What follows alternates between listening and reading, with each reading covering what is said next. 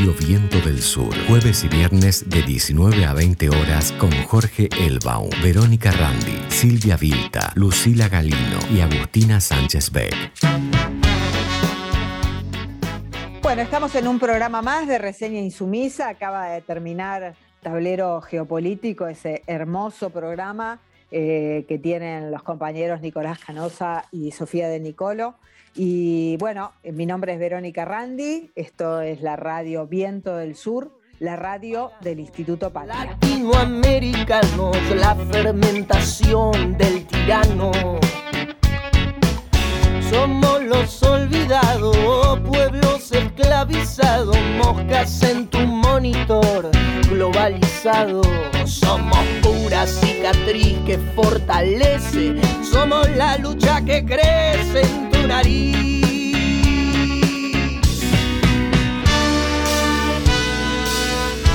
Somos la revolución.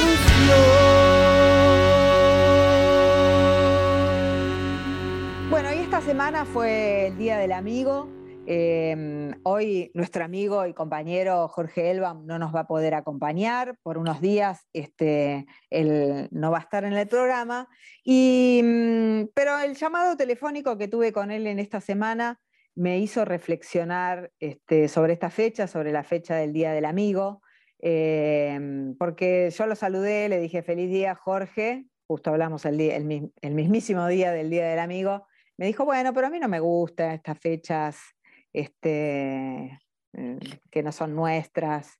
Y creo que ya hay nosotros este, en Argentina y en Latinoamérica estamos muy avanzados con los debates, ¿no? Y, no nos gusta que no se nos impongan ni fiestas, ni festejos este, foráneos, eh, ni, fiestas comerciales por ahí para, para, para saludar a quienes queremos y amamos.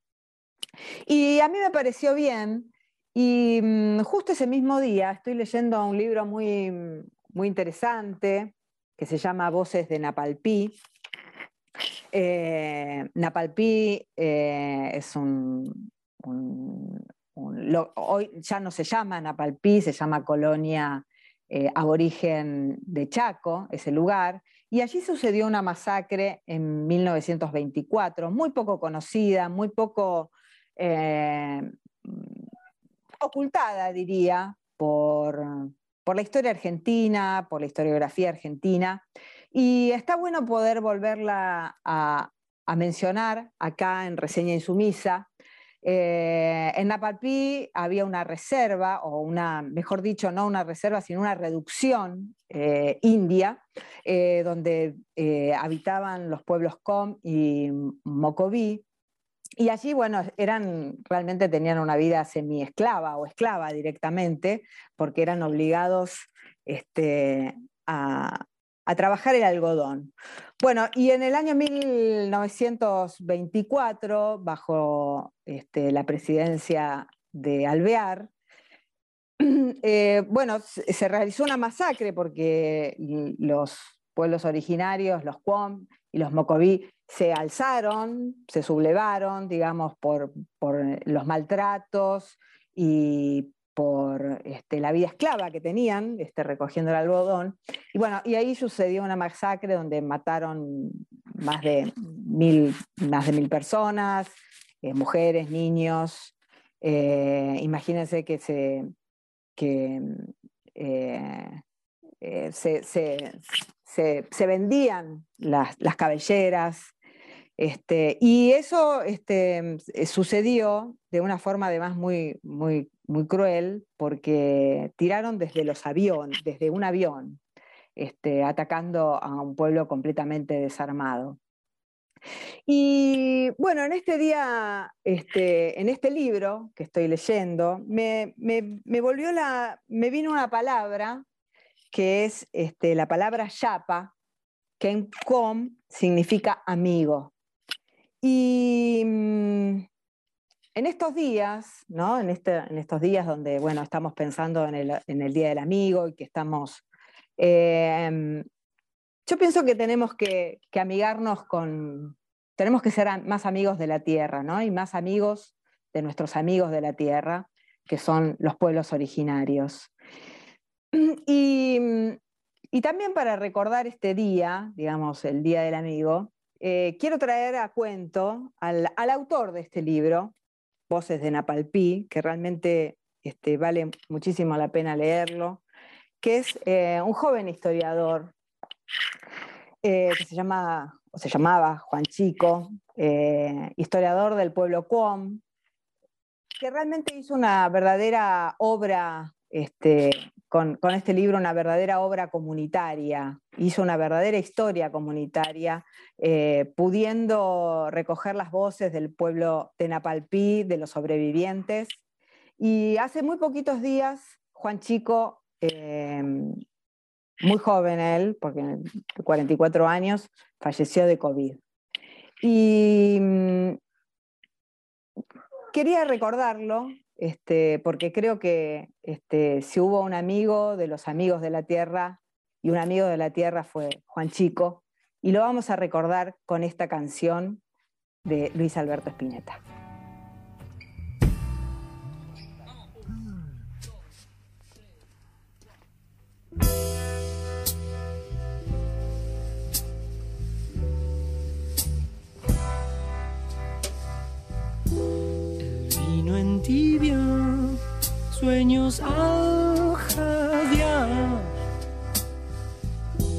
Desde su boca de verdeado dulzor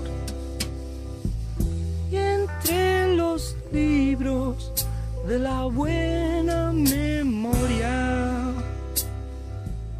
se queda oyendo como un ciego frente al mar. Voz le llegará, mi boca también. Uh, tal vez le confiaré que eras el vestigio del futuro.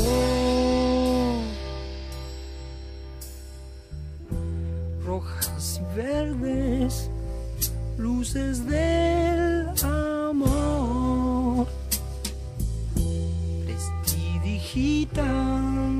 bajo un halo de rouge. Qué sombra extraña te ocultó de mi guiño. Nunca oíste la hojarasca crepitar pues yo te escribiré, yo te haré llorar. Boca besará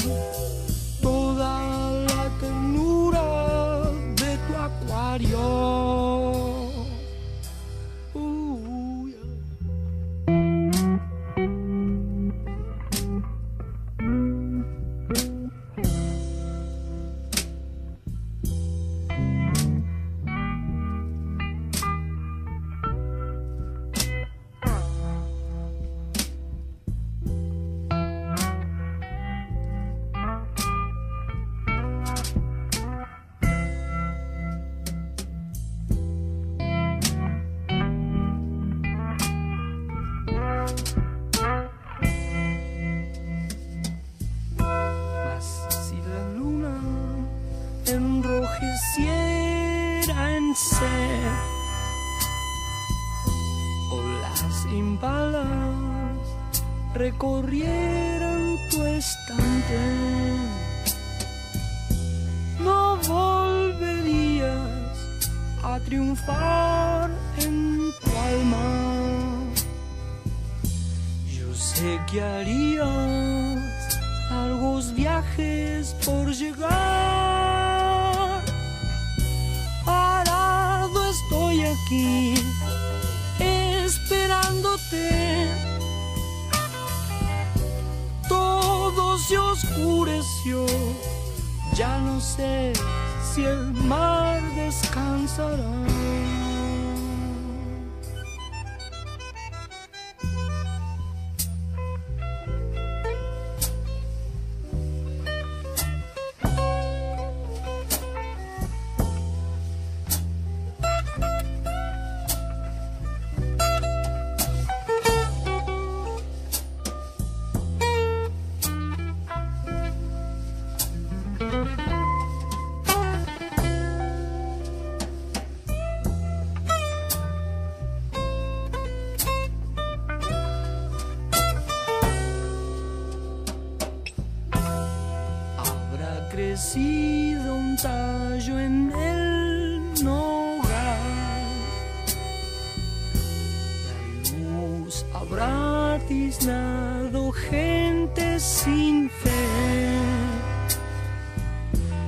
Esta botella se ha vaciado también. Que los sueños se cobijan del rumor. Oh, licor, no vuelvas ya, deja de reír. No es necesario más, ya se ven los tigres en la lluvia.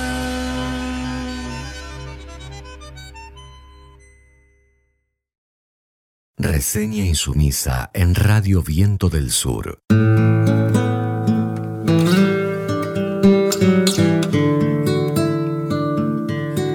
La radio del Patria. Mi gente ha perdido el amor al trabajo, la miseria se ha cargado una generación.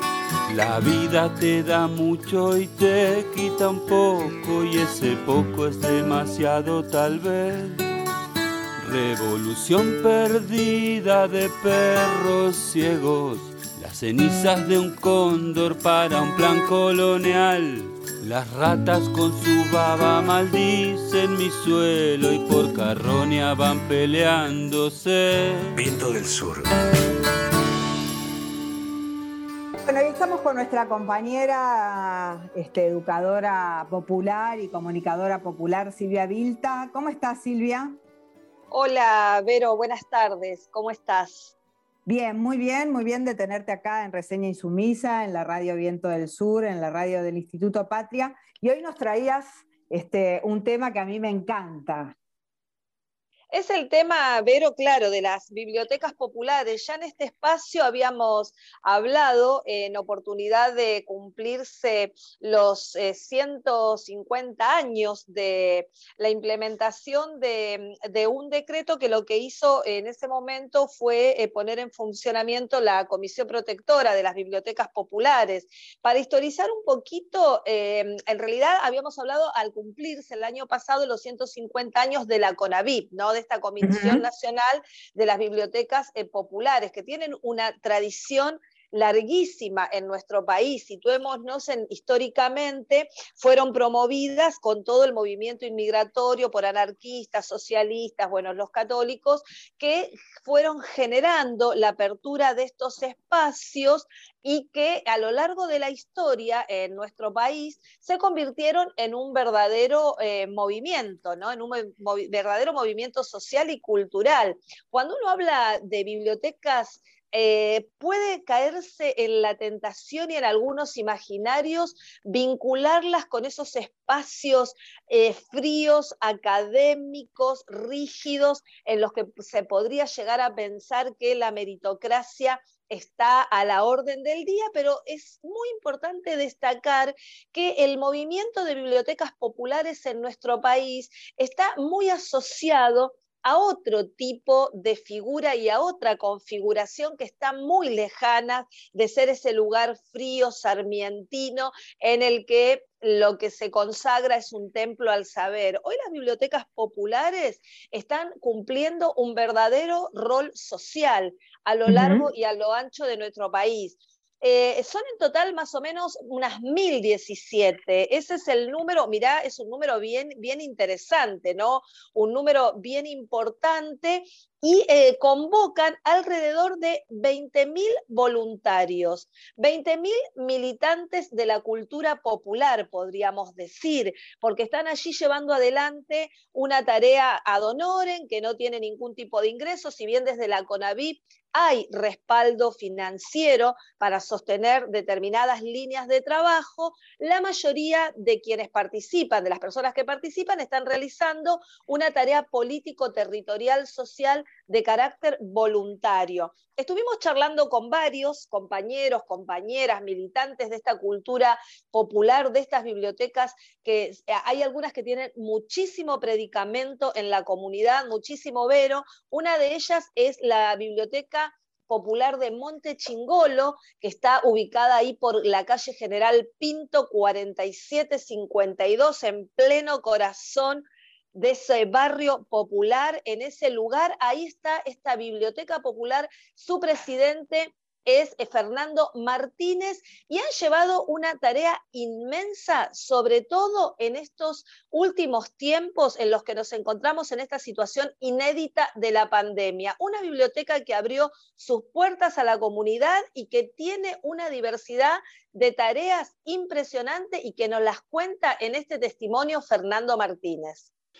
Desde la Biblioteca Popular Montechingolo, que se encuentra en el distrito de Lanús, continuamos asistiendo de manera alimentaria a más de 300 familias mensualmente, gracias al gobierno de la provincia de Buenos Aires, desde el Ministerio de Desarrollo de la Comunidad, que nos permite justamente garantizar esa asistencia alimentaria, con familias que durante el 2020 hemos emprendido esta asistencia social y que hoy se continúa y profundiza de manera integral porque también eh, brindamos información ciudadana a través de nuestras redes sociales y a cada una de estas 300 familias con la cuestión de la vacunación, la actualización permanente del vacunate, eh, a medida que van variando los grupos de edad que ya pueden acceder eh, a la vacunación. Esto nos parece importantísimo como biblioteca brindar ese servicio a la comunidad y la comunidad misma lo, agradece.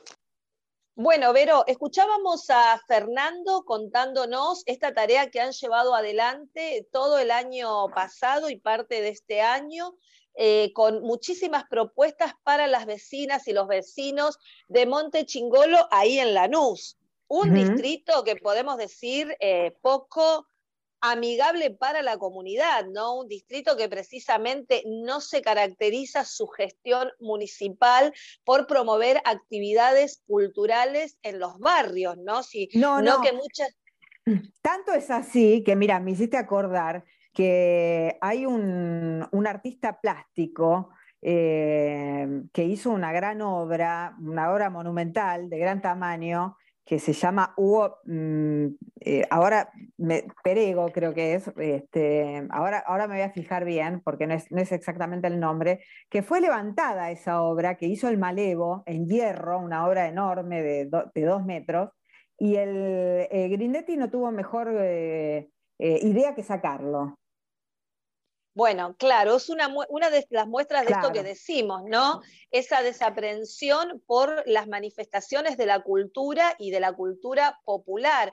Una, eh, una situación que, bueno, que, que, en general es parte de la práctica de estos gobiernos de derecha, de los gobiernos de corte neoliberal. Recordemos que en el año 2002 ya hubo un intento de cerrar las bibliotecas populares, así como lo escuchamos, nada más y nada menos que un intento de cerrar estos eh, más de mil lugares en los que los barrios, las vecinas y los vecinos pueden encontrar un lugar no solamente para eh, llegar con un libro, sino como en el caso de esta biblioteca, la de Monte Chingolo, como otras tantos, que ofrecen a las vecinas y a los vecinos la posibilidad de acceder a la compra de bolsones, de bolsones con productos que se eh, van, eh, que son productos resultados de una práctica productiva agroecológica. Ellos están, eh, recordamos, ubicados en la calle General Pinto 4752 y los días sábados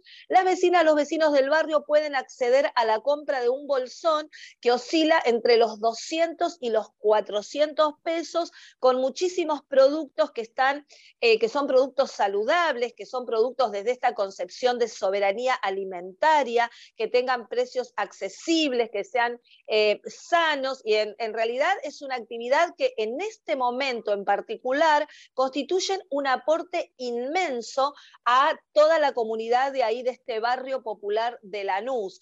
Y esta es una de las cosas, pero bueno, vamos a escuchar eh, en este próximo testimonio a Fernando Martínez, el presidente de esta biblioteca de Monte Chingolo, que nos continúa contando qué otros servicios la gente de Lanús puede encontrar en este lugar. En este año 2021, poco a poco vamos retomando las actividades tradicionales de la biblioteca volvimos a abrir la sala de lectura todos los lunes de 10 a 4 de la tarde, en el marco de las medidas de cuidado por, la pandemia, obviamente.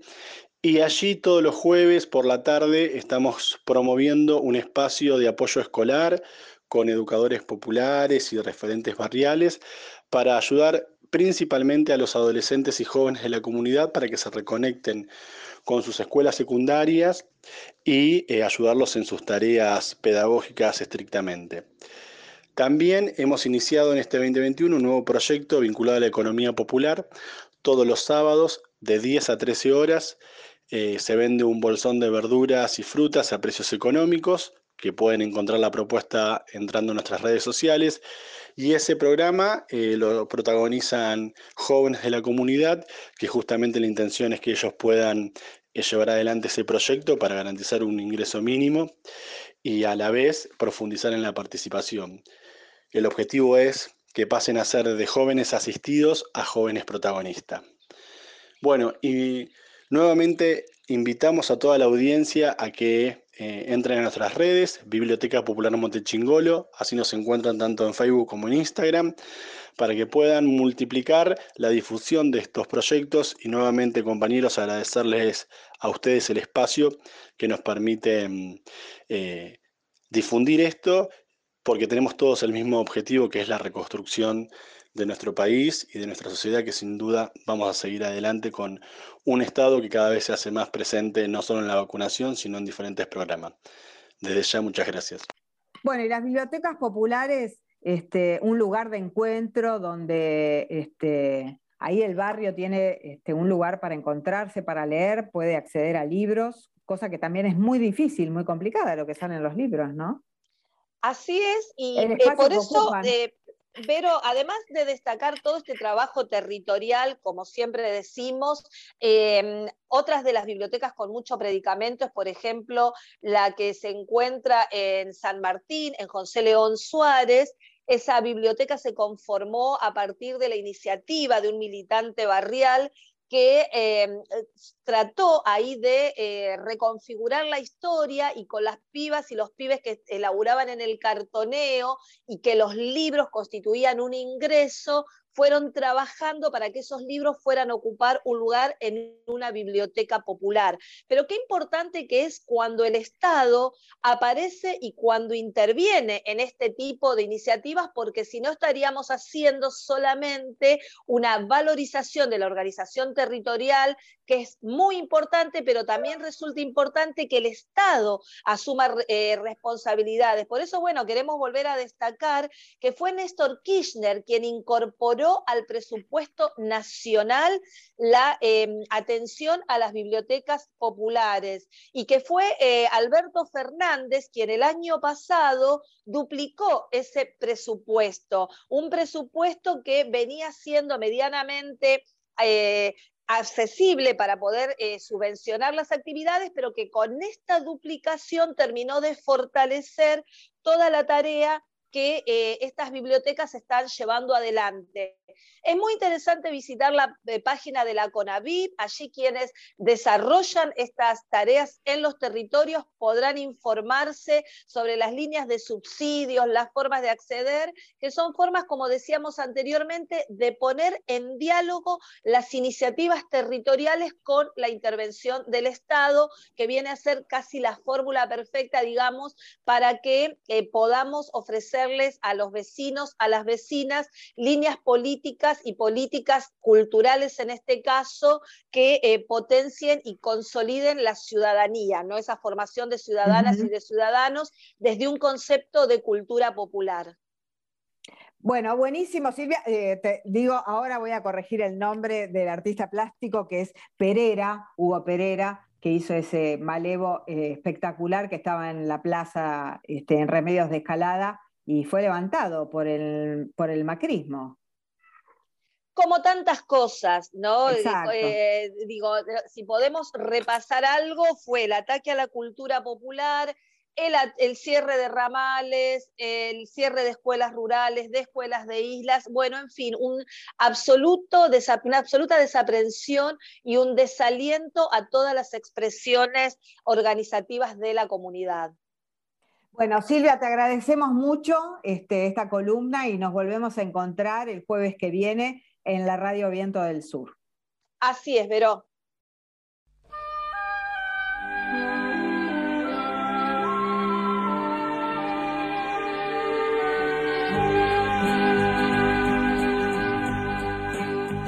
Para saber cómo es la soledad tendrás que ver que a tu lado no está, que nunca más con él podrás charlar sobre lo que es el bien, sobre lo que es el mal, la soledad es un amigo que no está.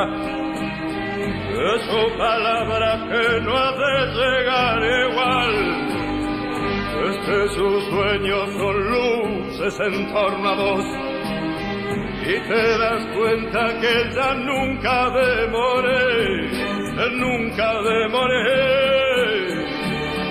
Al observar cómo muere la flor, así hace ver que también muere la paz, pero esa paz revivirá en su voz, la flor que la dará para igual la soledad es un amigo que no está. Es su palabra que no ha de llegar igual. De que sus sueños son luces en torno a vos. Y te das cuenta que ella nunca demoré, nunca demoré. Carlos, yo no me olvido me quisiste caído. Y cuando fue tu noche, yo no estuve a tu lado para tender mi mano, pero el que no sabía, perdóname. La soledad es un amigo que no está, es su palabra que no ha de llegar igual. De que sus sueños son luces en torno a vos y te das cuenta que ya nunca demoré, nunca demoré. La soledad es un amigo que no está, es su palabra que no ha de llegar igual. Ves que sus sueños son luces en torno a vos y te das cuenta que él ya nunca ha de morir, nunca ha de morir.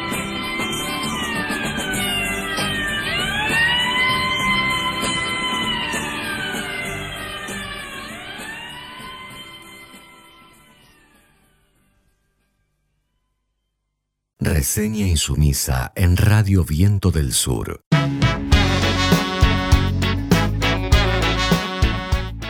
Bueno, y estamos con nuestro compañero, militante del campo popular, Rafael Klexer. ¿Cómo estás, Rafa? ¿Qué tal? ¿Cómo andan? ¿Bien? Bien, muy bien. Y bueno, trayéndonos el tema de los alimentos. Sí, otra vez. No, no, porque es el tema, me parece, este, que, que nos afecta a todos en este momento, ¿no? Sí. Debe ser una deformación profesional en términos de, eh, desde los movimientos sociales nos la pasamos casi una vida entera armando comedores. Uh Si da eso que no queremos armar más, eh, armar más comedores en Argentina, por lo menos no armarlos por la necesidad, sí armar comedores comunitarios como elección, no como necesidad. Exacto. Como parte de, de esta alimentación comunitaria, que también me parece que tenemos que tener este, como presentes, digamos, como, parte de una cultura, ¿no? Que, que, la comida también sea comunitaria. Yo muchas veces... que, sea una elección de vida, Exacto. la construcción comunitaria no una necesidad. Sí, yo por ejemplo, a ver, te quiero comentar algo, ¿no? Que siempre, muchas veces escucho y que, este, que a mí me llama mucho la atención, eh, y que digo, y que escucho esto, los chicos no tienen que comer en la escuela, ¿no? Es como una cosa que este, nuestros dirigentes como lo, viven de forma vergonzante, y yo pienso, no, los chicos tienen que comer en la escuela. Este, ¿Por qué no? Una buena comida. Eh, como comer en la escuela, como comer en el club, ¿no? Este, comer es parte de la vida diaria y que la escuela dé una buena alimentación a todos, no solamente por necesidad, digamos, no para que los chicos tengan que ir a comer, pero que sea la alimentación y compartir la comida como lo más normal. Además, ser compañeros es compartir el pan, justamente, ¿no? El cumperpae, sí. Eh, lo vergonzante de la pobreza, que tal vez, por supuesto, en términos individuales y como proyecto nacional no la generamos, pero tampoco la estamos resolviendo.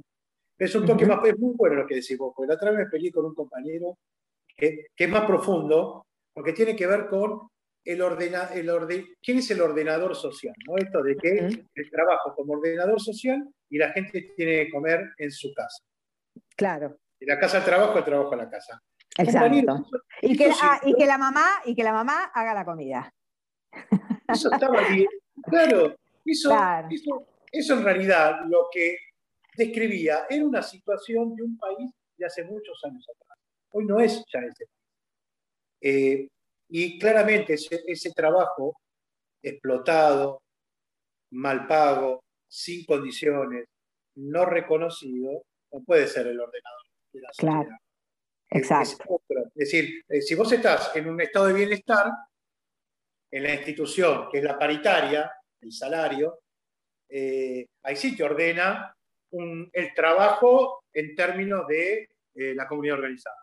Ahora, eso no está hace 40 años, 30 años, a partir del golpe del 76 en la Argentina y en la década del 70 en el mundo, eso no es más así. No, no, no se generan esas condiciones, a lo cual tenemos que tener otras respuestas. Digamos, nos cambiaron efectivamente las preguntas y tenemos que tener otras respuestas. Y yo decía, de formación personal, porque no quiero armar más ollas populares ni comedores. La primera fue, esto lo charlamos, fue en el año 96, del cruce de Varela, el primer piquete, año 96 salíamos por trabajo y adivina, por trabajo y por comida. Adivina qué nos propusieron como respuesta. A ver. Adivina, vos, pero decime, a ver. No, no, no sé, no, no. Están escuchando. no, no tengo esa cabeza. Planes sociales. Ah. Planes sociales. Está bien. un plan a largo plazo al final. Los planes, eh, que los planes sociales era una receta en ese momento del Banco Mundial del Consenso de Washington que reorganizaba la vida, sí, social a partir de las dos terceras partes de la, de la, gente. Ya no entraba, no servía, quedaba fuera y bueno, como una forma de contener, inventaban los programas sociales. Los programas sociales es un invento del imperialismo cuando en la Argentina de Menem organiza a partir de la reforma del Estado esa desindustrialización, ese cierre de los trenes, del agua, de las comunicaciones, de las rutas y quedaba un tendal de desocupados. ¿Cuál era la respuesta del Estado? Como sabían que con el uno a uno y con eh, no se generaba una industrialización, sino que nos ubicaban nuevamente en el lugar que nos correspondía en la Comisión Internacional de Trabajo de ser, mundial de ser la verdurería del mundo, bueno, nos ofrecieron planes. Entonces, desde el año 96, los piqueteros y los movimientos sociales en la Argentina no inventaron los movimientos sociales, eh, perdón, los planes sociales. Los, planes sociales fueron una, una, especie de salida a las dos terceras partes que quedaba fuera del mercado, como ellos mismos lo decían. Pero bueno, me fui por la rama. Alimentos. Y como no hay que armar más comedores por necesidad, sino comedores por corrupción, una o dos veces a la semana la comida comunitaria. Vos sabés que en, los barrios se pone, la, se pone la olla y con una cuchara le vamos dando. eso es una elección claro, sí, sí, sí. Como sin romantizar la, pobreza, ni hacer este culto del marginal, que aparentemente es una buena serie, pero en realidad a mí me tensa todo el tiempo porque eso no es así. Digamos, el, rancho, el rancho viene a ser el lugar donde nos abraza a todos. Y en los barrios, cuando decimos espalda con espalda, ranchar significa eso. Significa que es una estrategia de supervivencia de los sectores populares. Bueno, nada, quería decir eso, pero mira, te cuento. El gobierno nacional presentó el proyecto para regular el desarrollo de la industria del cannabis medicinal. Puse mal la cosa. Del cannabis medicinal y el cáñamo industrial. Como una forma de desarrollo productivo eh, para incorporar eh, más sectores a la producción y aprovechar las ventajas comparativas. Bla, bla. El primer ensayo de, cannabis industrial y medicinal, mejor dicho, es en Jujuy, a través del gobierno de Morales, y el que administra las tierras que se dio la provincia es el hijo de Menem. Yo no sé cómo está dando, yo no sé cómo está dando en términos, que lo voy a, me voy a comprometer para la próxima, lo voy a traer, en términos de, de guita, cuánto da, cuánto queda, cómo se la reparte. Lo cierto es que es expulsiva, una vez más, de mano de obra campesina. Es decir, lo que me contaban los productores que se tuvieron que ir de esa zona, porque por supuesto esa zona tiene inclusive dos vallados en términos de lo que te puedo decir, lo que te puedo decir, que el aceite, que si vos querés comprar de forma este, legal el aceite de cannabis, es carísimo. Carísimo. Yo sospecho, ¿no? quiero hablar de más. Yo sospecho que como tantas otras cosas en Argentina, se exporta todo y lo tenemos en el mercado interno con precio de mercado externo. Pero no quiero... Hay algunos, hay algunos este, municipios de la provincia de Buenos Aires que también sus consejos deliberantes votaron para hacer este, pruebas piloto para eh, el cultivo, digamos, para, este, uno fue el municipio de Burlingame y otro el de Lomas de Zamora, que todavía no se empezaron a desarrollar, pero que también... Viene muy fuerte, viene muy fuerte. pero, eh, pero la sospecha es esa, va todo para la producción externa, que me parece muy bien, digamos, no, no, Ahora, a mí me parece, pero esto no es un ejemplo. ¿Por qué podemos regular con tanta rapidez eh, la producción de cannabis medicinal el cáñamo industrial que viene a suplantar fibras e insumos industriales que pagamos en dólares y no podemos regular la producción del tomate. Eh, uno, claro, uno, uno que es para afuera y el otro es adentro, es decir, que volvemos a insistir.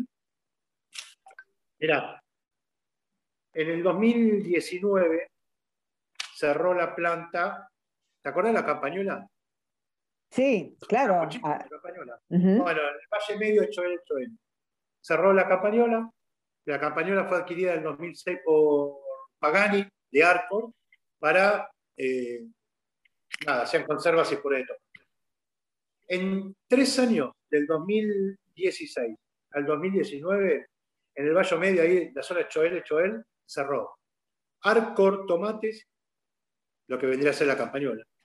Alco Alco, que es de Canales, y Molinos Bruning, que entre las tres lo que hacían eran empaquetaba la conserva y el puré de tomate y de alguna forma llegaba por ese puré de tomate a toda la Argentina. Bueno, esas tres empresas cerraron, la última fue Campañola, la Campañola de Pagani, este, dejando a 150 trabajadores en la calle y por supuesto, y lo más importante, no lo más importante, pero igual de terrorífico, es aquellos productores que vivían de la producción del tomate que se la vendían a la campañola. Es decir, que ha dejado un tendal enorme que ha, inclusive se sospecha, que ha sostenido la producción de la campañola con subsidios del Estado Nacional y, por supuesto, fines de 2019, con la ida del gobierno y la pandemia de Macri, el tipo va y cierra la, la empresa.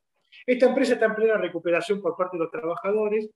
Hay un foro el municipio, los trabajadores, el movimiento cooperativo ahí en, el Río Negro, se puso las pilas y nada, está como negociando la adquisición para plantear una salida, que es la recuperación de la campañola y de dos métodos, de dos formas.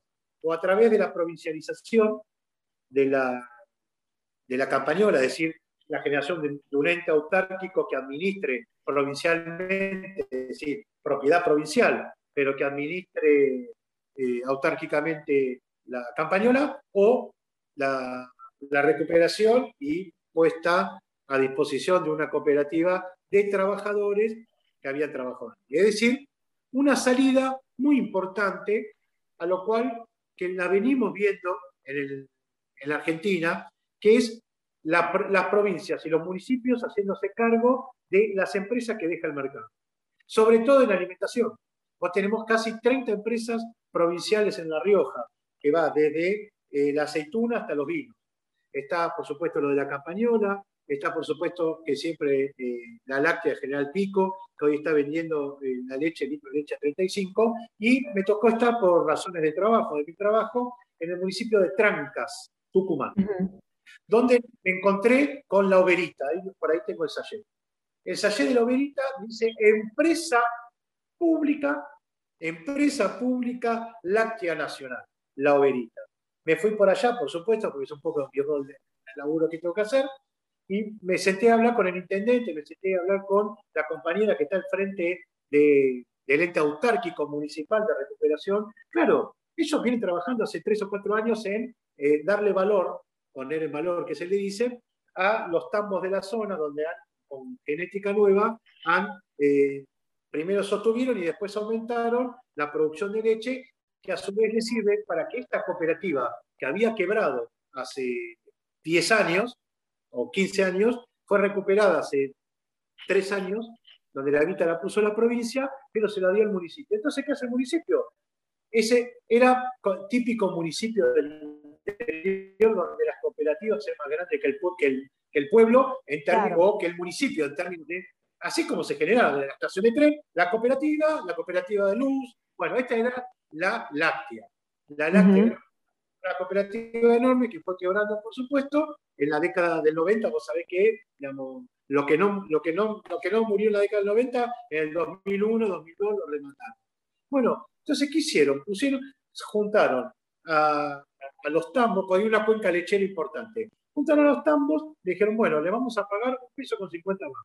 Y los tipos se miraban y decían, ¿cómo peso? Sí, sí, con 50. ¿Por qué? Porque la leche de esos tambos, adivina que va, a la Serenísima. Es decir, que la leche del tambo de Trancas se iba a Córdoba y después volvía ensachetada a Trancas, a la provincia. Claro. Entonces, han generado una suerte de consorcio, un consorcio de tambos y empresa municipal, y han, han, logrado pagarle un peso con 50 más el litro de leche y ahora la leche se queda en, en Trancas la ensachetadora y la empaquetadora y no sé qué otro proceso productivo entre el Ministerio de Producción y nosotros, el Ministerio de Desarrollo Social, les equipamos todo y hoy, orgullosamente, ese pueblo que nació al calor de, esa láctea puede decir que ha recuperado su tambo y no como una cuestión solamente cultural en términos de un microemprendimiento, sino generando valor, generando puestos de trabajo y que, digamos, el negocio, porque de esto se trata, yo no romantizo absolutamente nada.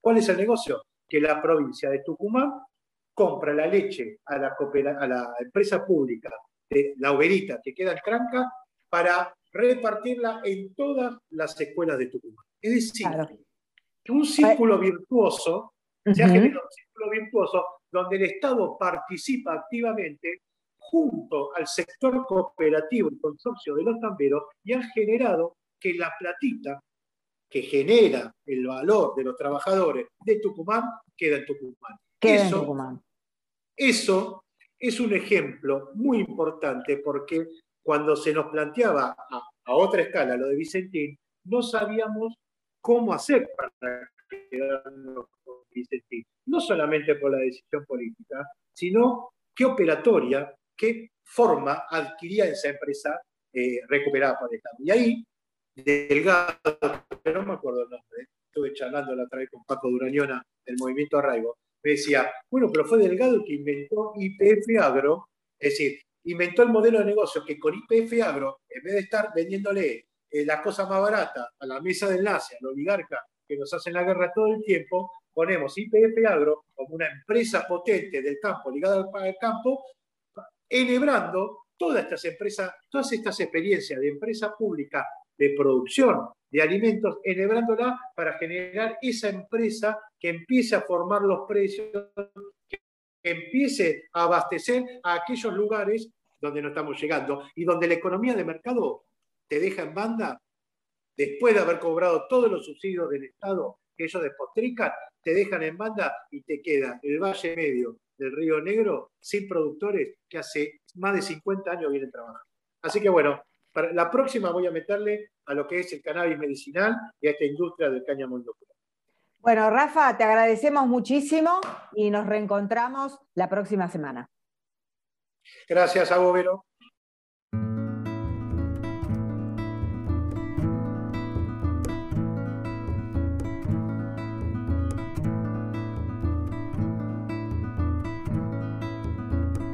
Para surcir mi vacío me pondré de cobre, muchos hilos de colores y la aguja del estío que derrite tanto frío y me aclaré las pupilas, las papilas gustativas y la pena que me abruma cuando un árbol se derrumba. Vuelan miles de semillas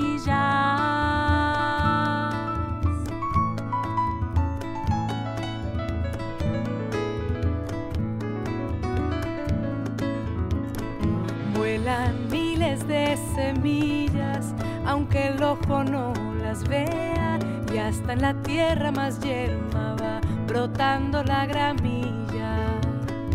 Y aunque es tarea sencilla, la ansiedad nos paraliza.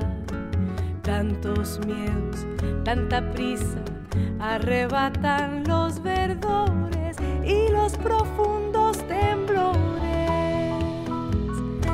que nos viste la risa, con que nos viste la risa, cosquillita paseandera que se descuelga ligera como un viento que acaricia, campanita que repica, igualita nuestra infancia,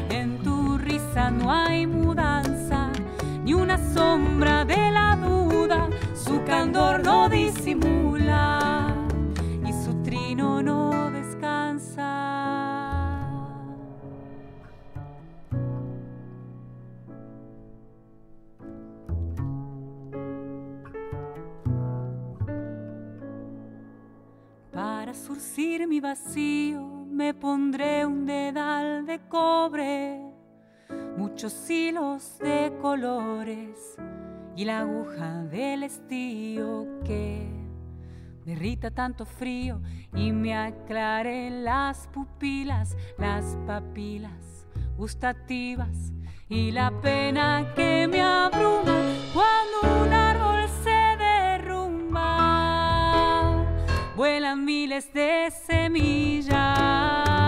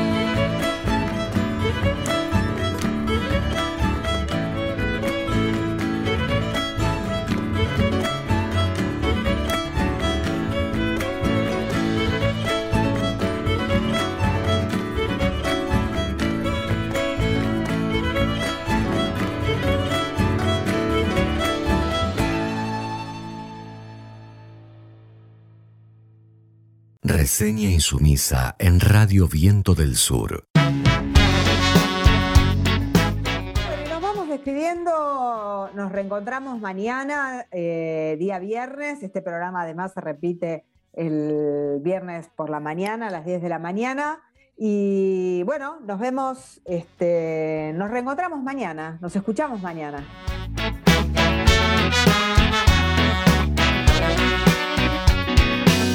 Somos muchachos paganos, latinoamericanos, la fermentación del tirano.